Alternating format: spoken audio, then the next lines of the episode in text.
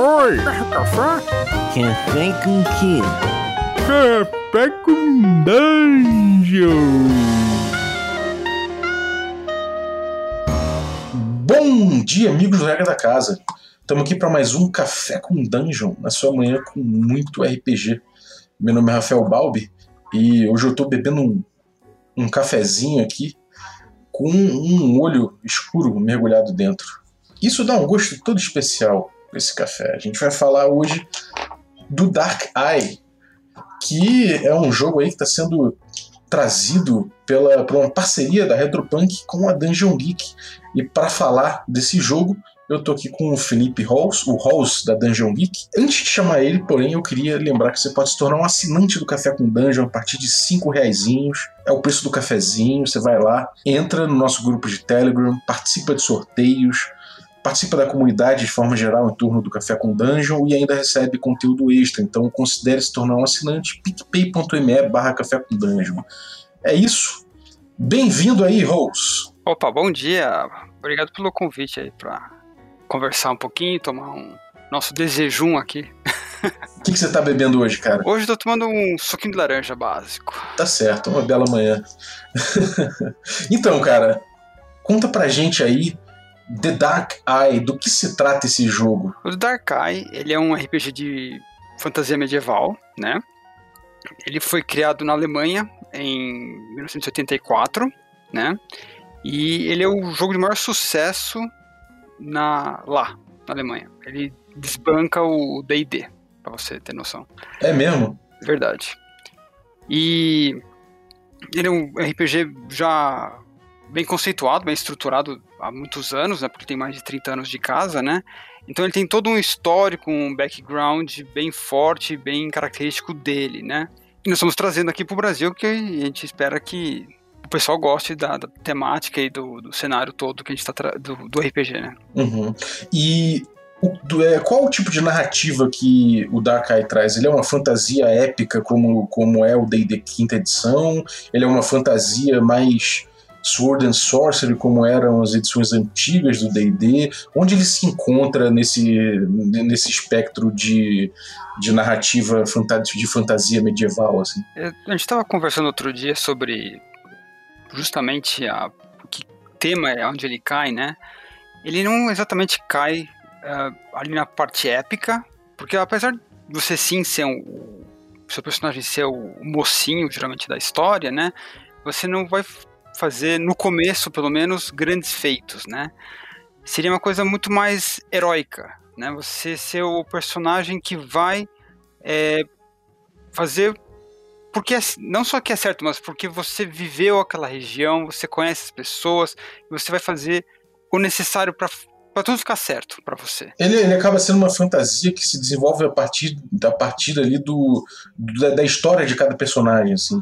Ele é focado na história do personagem. Do personagem e da cultura que ele vive, né? Que o, um dos pilares bem fortes do, do jogo é justamente a cultura dele, né? Então você tem vários povos, vários tipos de países diferentes, com costumes, línguas e deuses, e como eles se interagem, né? Então você consegue criar um personagem que pode ser um, um guerreiro humano, mas ele pode ser diferente em cada cultura que ele passa. Né? Então isso define muito o, o tipo de, de, jogo que você vai querer, ou personagem que você vai querer jogar com. Né? Uhum. Então, diferente do DD, já que foi uma comparação que você estabeleceu, diferente do DD, você tem no, no, no, próprio, na própria base do The Dark Eye, você tem um, um cenário estabelecido. Sim. Sim, você passa no. O continente padrão se chama Aventuria, né? É um, é um, continente grande, né? Que tem florestas, planícies, desertos, pântanos, né? Ou todos os biomas possíveis, imagináveis, né? e e o, é um continente já muito velho, já passou por várias eras, já teve. Uh, viu aparecer civilizações e sumirem, uh, e os humanos agora são os, os reis da vez, né? E eles acabam é, dominando os reinos. Nós temos elfos, anões, temos orcs, goblins, dragões e criaturas típicas da, do Darkai, né? Dentro desse, desse cenário, quais são os conflitos que a gente tem que dão, dão, dão, dão vida a esse, a esse RPG? Na história, né, uma história mais recente, digamos assim, você tem um, o fim de uma guerra, né, contra um, um culto ao Deus Inominável. O Deus Inominável, na época, na época dos deuses, era o 13 terceiro, 13 terceiro Deus, exatamente, e ele queria tacar foda-se em todo mundo, né, e, e os deuses não gostaram disso e pegaram ele e prenderam ele no céu, né, uma região onde não tem estrelas, inclusive. É bem interessante. Você olha no céu em Aventura, tem uma região que não tem estrelas, é lá que o Inominável está preso, né? E passam-se as eras, né? E esse cara sempre consegue influenciar as pessoas em Aventura, né? E eventualmente ele consegue influenciar uma região grande do continente e as pessoas simplesmente começam a invocar demônios, mortos-vivos e formar exércitos incríveis e começam a invadir e começa a tacar fogo na porra toda, né? Então o que acontece no cenário mais recente é que o, uma aliança se forma, consegue finalmente derrubar esse, esse, esse reino, né? Assim, esse, não, não exterminam ele, ele ainda existe, mas ele é bem menor, né? E controlado pelos outros. E de repente, do nada, as estrelas começam a cair do céu. Então as pessoas não não sabem o que está acontecendo, por que, que as estrelas estão caindo. Aí você tem magos e estudiosos, bruxas, que vão atrás dessas estrelas que elas caem fisicamente, elas viram um, ferro meteórico, né? Você consegue fazer a, a objetos mágicos através desses, inclusive o olho negro, né? Que da onde o, o jogo uh, pega o nome, né? Que ele é um objeto que você demora muito tempo para criar, né? existe muita magia e preparação, e quando ele está pronto, ele toma um formato de um orbe, ou se for bem feito, né, no formato de um olho, né? E os poderes são sempre uh, aleatórios, né? Quando você cria, você não sabe o que, que ele vai ser, se ele vai ver o futuro, se ele vai ver o passado, se ele vai mostrar outra dimensão, ou ele vai te, lá, ensinar alguma coisa, você não sabe.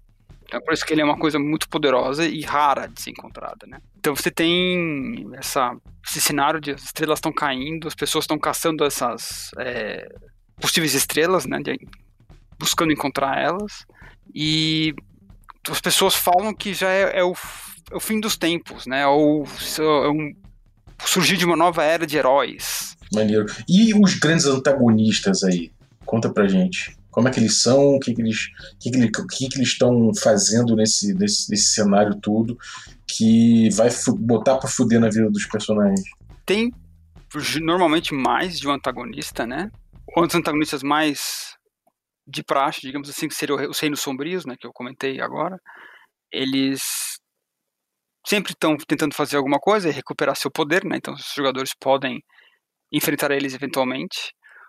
Ou pode ser como na, nas planícies dos orques, né, que é onde é uma região vasta, onde os orcs vivem de uma forma mais bárbara e, e vivem saqueando as cidades em volta, então os jogadores podem encontrar os uh, problemas com, com os orcs, ou até com outros seres humanos, né, tem os Torvaler, que são é, marinheiros saqueadores ao melhor estilo viking, né? Que simplesmente podem vir e saquear uma vila e tornar a vida dos, dos personagens um inferno, né? E tem e, e, as monstruosidades, você tem.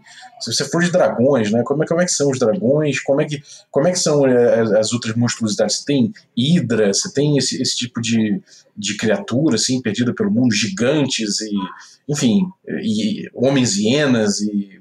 Sei lá, como é, como é, que, é o, como é que é o bestiário do jogo? Temos uh, alguns monstros clássicos, né, como os dragões, né, da forma padrão europeia, né, que é asas, quadrúpede, né, e temos é, algumas uh, variações deles, né, que é tipo ser um dragão de seis patas que ele cospe um gás, e esse gás pode ser inflamável, né? Ele é tóxico e inflamável, né? Uh, você tem uh, orcs, goblins, uh, ciclopes, você tem outros monstros comuns, né, de, de encontrar.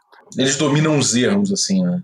por assim dizer. Sim, o continente é grande o suficiente para, assim, você tá andando e você poder encontrar um, uma tribo ou um, um grupo desgarrado deles, uma região mais montanhosa e tudo mais. Uhum. Maneiro. E cara, você dentro desse, desse jogo, você tem. é, Como é que é? Você joga com raça e classe.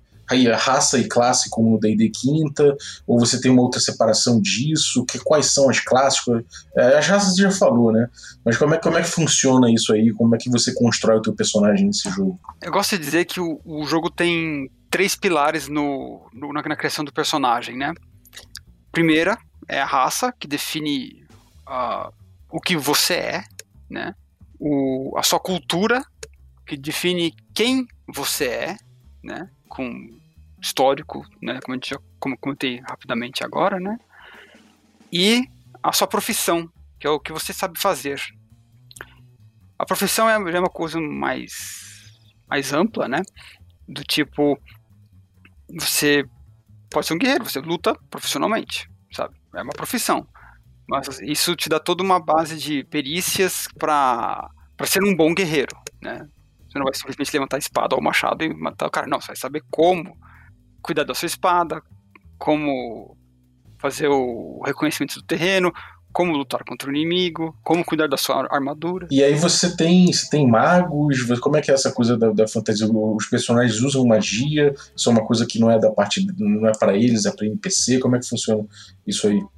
Clérigos também, né? Tem, tem magia no, no, no cenário. Ele é mais low fantasy, digamos assim. As magias não são tão poderosas, né? Ah, tanto que uma coisa que talvez seja impressionante. Muitos jogadores, quando jogam de magos ou abençoados, que são os sacerdo- os sacerdotes barra clérigos do cenário, né?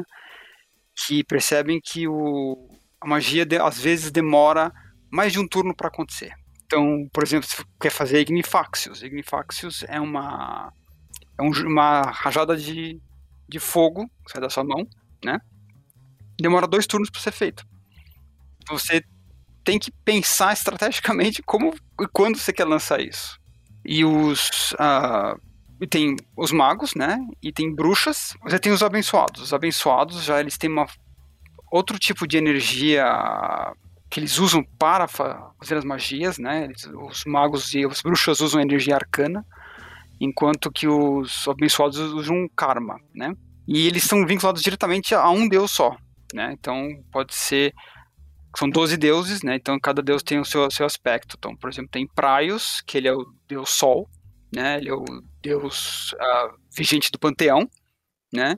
Então ele tem uma característica de específica, né? Então todos provavelmente os deuses ah, vão ser subservientes a ele, né? Os, os né, de manhã os seus rituais acontecem, né? Enquanto você tem Rondra, que é a deusa da boa batalha e do, do que é justo, né?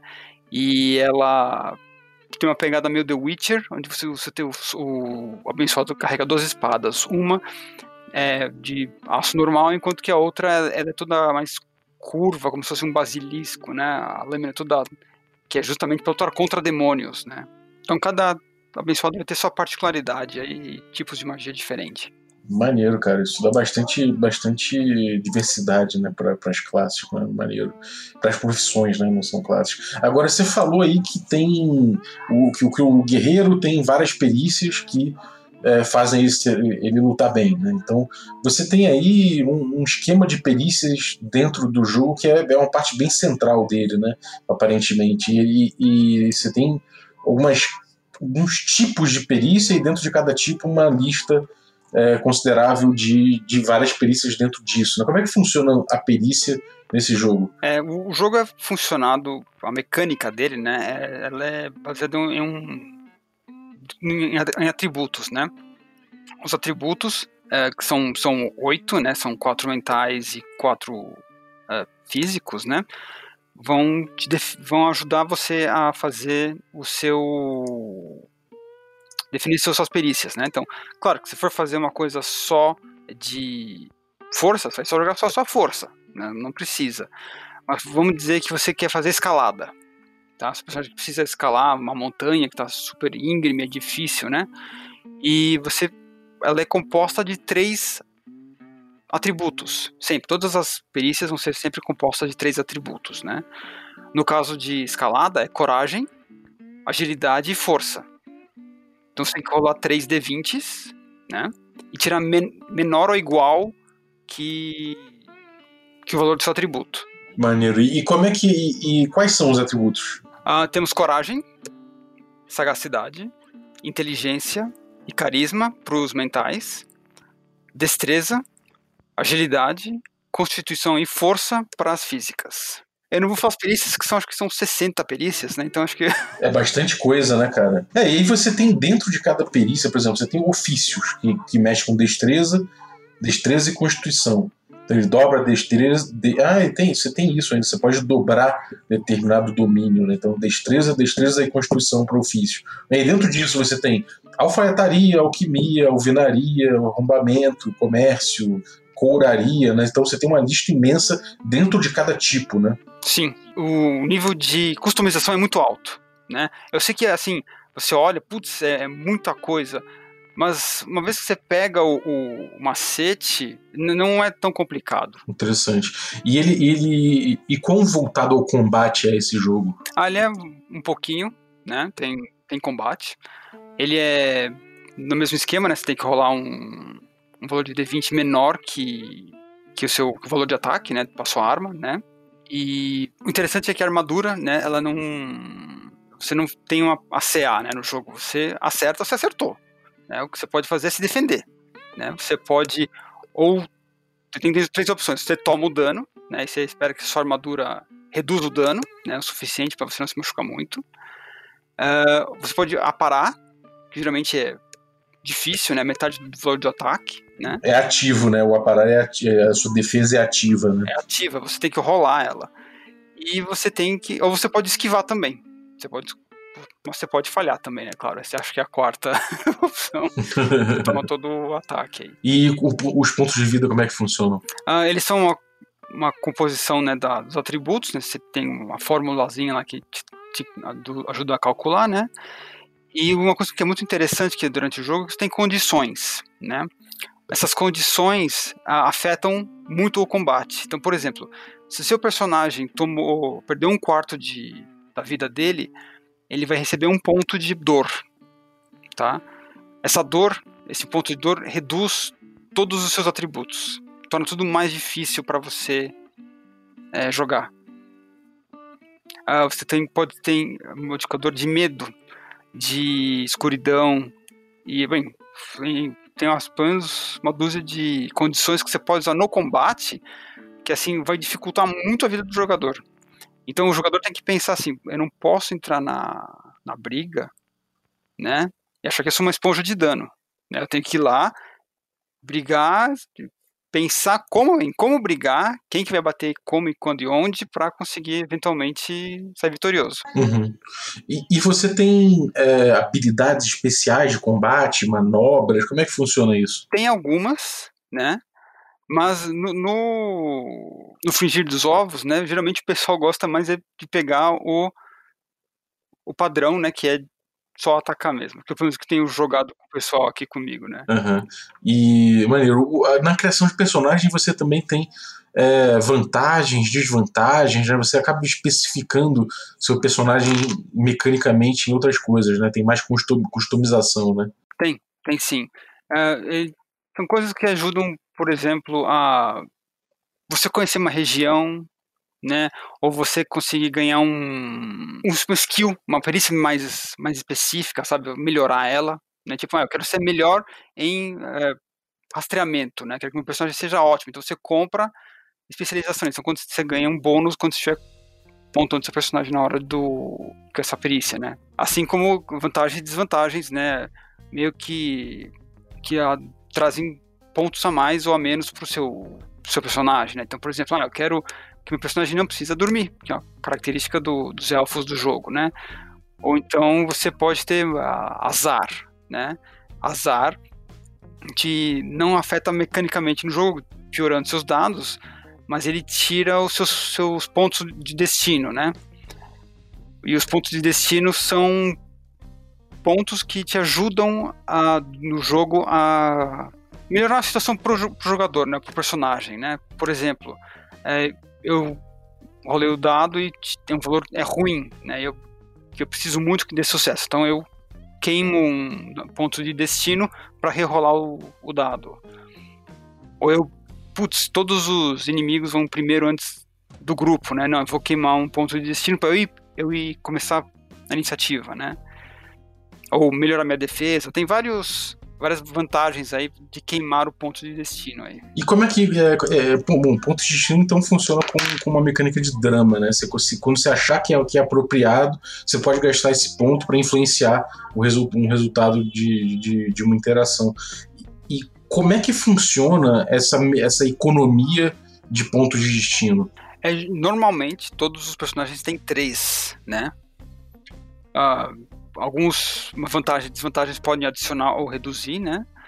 E geralmente os jogadores ganham um por noite dormida, né? Ou às vezes tem algum ritual, alguma coisa que pode eles podem receber o ponto de destino de volta, né? E cara, como é que como é que funciona a magia no jogo mecanicamente? Você escolheu fazer um mago, você escolheu fazer um clérigo. É, tem diferenciação entre os dois tipos, mecânica, e como é que funciona a mecânica da magia? A mecânica da magia é igual à das perícias, né? Então você tem uma, uma magia e ela vai ser a composição de três, três atributos também. Então o que você tem que fazer é tirar o valor ou menos nos dados, né? Ela tem um custo, né? Esse custo, geralmente, no caso dos magos e das bruxas, é energia arcana, e no caso dos abençoados, é o pontos de karma.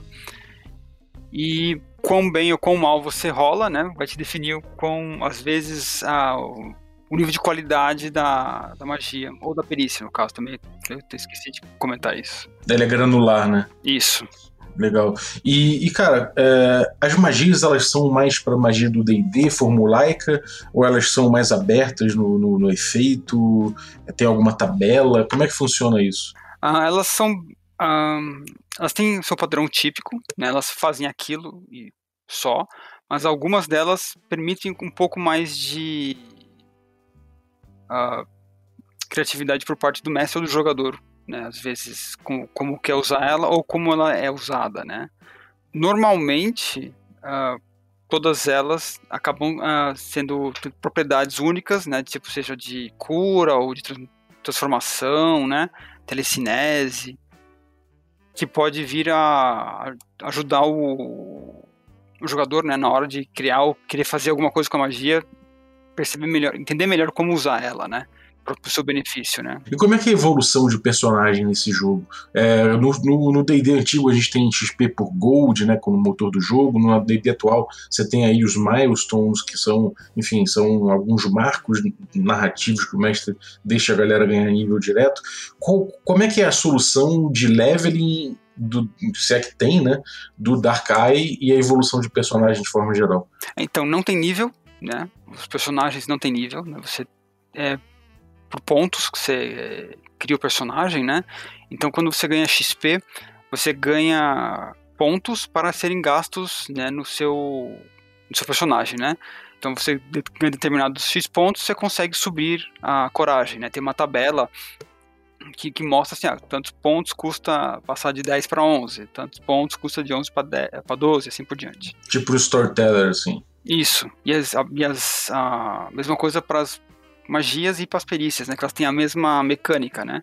Então você pode. É, mesmo, é, é, central, é tudo baseado em atributo, né? Então você não vai ter que pensar em nenhum momento, ah, vou ter que trocar de mecânica, não. É sempre a mesma coisa, é sempre tudo por conquistado por pontos, né? Bom, então isso permite uma evolução para onde você quiser, né? Você não precisa seguir um caminho de uma classe para evoluir. Você, você, seus personagens vão eles vão evoluindo de uma forma mais direcionada para o que o jogador quer e não necessariamente para o que o sistema permite, né? Exatamente. Como eu acho que comentei, é, permite a customização bem, bem ampla aí, né?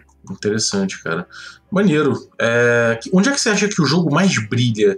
Se você for comparar, assim, um cara que está pensando em pegar o D&D ou, ou, ou, pegar o Dark-Eye, é, você, como, como você estabeleceu esse comparativo, é, onde, é que, onde é que o Dark-Eye brilha mais e o, como é que o cara vai tomar essa decisão a favor do Dark Eye? Olha, eu. Se você quer uma coisa mais. Um, customizável. Se você quer fazer algo que você quer a- as rédeas, né? Tipo, de como criar seu personagem, acho que é interessante é, jogar com Dark Eye. Dois, você tem um cenário absurdamente rico, sabe? Você tem o- todo o lore do cenário, é muito interessante, é bem legal. Ele ganhou os N's, né? Ganhou Enes, ganhou Enes. 2017. Isso, como melhor jogo. Ah, eu estava lá, inclusive Ah, é? no- Que legal. na, Gen, na Gen Con esse ano, eu estava lá. E eu passei pela, pela, pelo stand da Ulisses, né? No, num dia anterior, tava cheio de cópias de Darkai. Aí no dia seguinte do Enes, quando eu cheguei, não tinha mais nenhuma cópia. então foi, engra, foi engraçado. Tipo, nossa, uau, como o pessoal realmente foi atrás do, do livro. Legal. E, bom, é customização, o, o cenário é legal, né? Tem. tem... E assim, eu acho que as regras são simples. Ah, que explicar aquela coisa, eu tô dissecando o sapo aqui, né? Com você e com os ouvintes, né? Então não é, não é agradável, não é legal, você não consegue imaginar. Então, é, a melhor forma é jogar. Então você jogando, você sente como é que funciona a mecânica. E eu acho que é muito simples, por causa que é tudo baseado nos atributos, rola valor ou menos. Pronto. Uhum.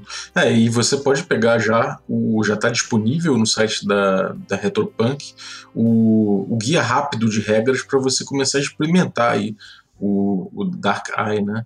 E, e conta do lançamento, cara. Como é que vocês estão preparando esse lançamento? Como é que vocês estão organizando isso aí para galera, para galera poder poder escolher o Dark Eye? Vai ter o financiamento coletivo começando agora em agosto, tá? Uh, não tenho exatamente a data, mas acho que vai ser dia 5, eu acho, tá? Posso estar enganado. Uh, a gente vai oferecer o livro básico, né? O core, né? E se der tudo certo, né, com as metas batidas, vai ter acesso ao, ao bestiário, né, com as criaturas de aventura, o escudo do mestre e o, a, o almanac, né, o almanac que é o grande contador de histórias do, do, do cenário, né, que é meio que almanac abriu, lembra? Não sei se você é velho o suficiente para lembrar disso, mas... Eu denoto a idade quando eu falo. É, um, é uma enciclopédiazinha. Isso, que explica história, geografia, histórias e mitos, uh, tem um pequeno bestiário dentro dele, fala um pouco de flora também, tipo, ah, quais são as plantas que você pode usar para fazer é, poção de cura, poção do amor, ou então até envenenar o, o, o inimigo ali. Legal, cara. Então, início de agosto, fiquem de olho aí que a Retropunk vai botar em financiamento junto com a Dungeon Geek esse material aí para vocês darem um confere.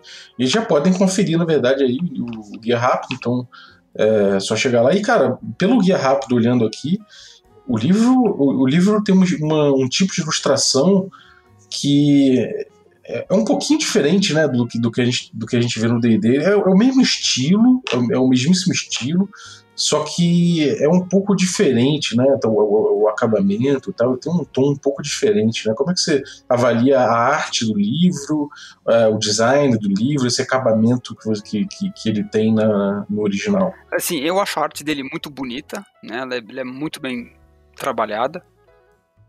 A, a, diagramação toda dele, do livro em PDF que eu tenho pelo menos em, em inglês, né?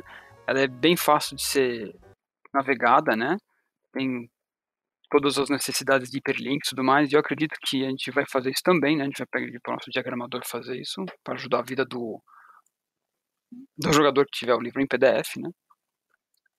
E uh, eu acho assim, é muito fácil de navegar, ele, ele, é bem assim, ele começa, o livro, pelo menos o livro básico, né? Começa com uma introdução pequena, aí ele já começa com a explicação das regras e já a criação do personagem, né? Aí, é claro, à medida que o livro vai evoluindo, né, ele vai te trazendo uh, questões mais complexas, como combate, magia, né, uh, regras especiais, né, específicas, como fogo ou envenenamento, né.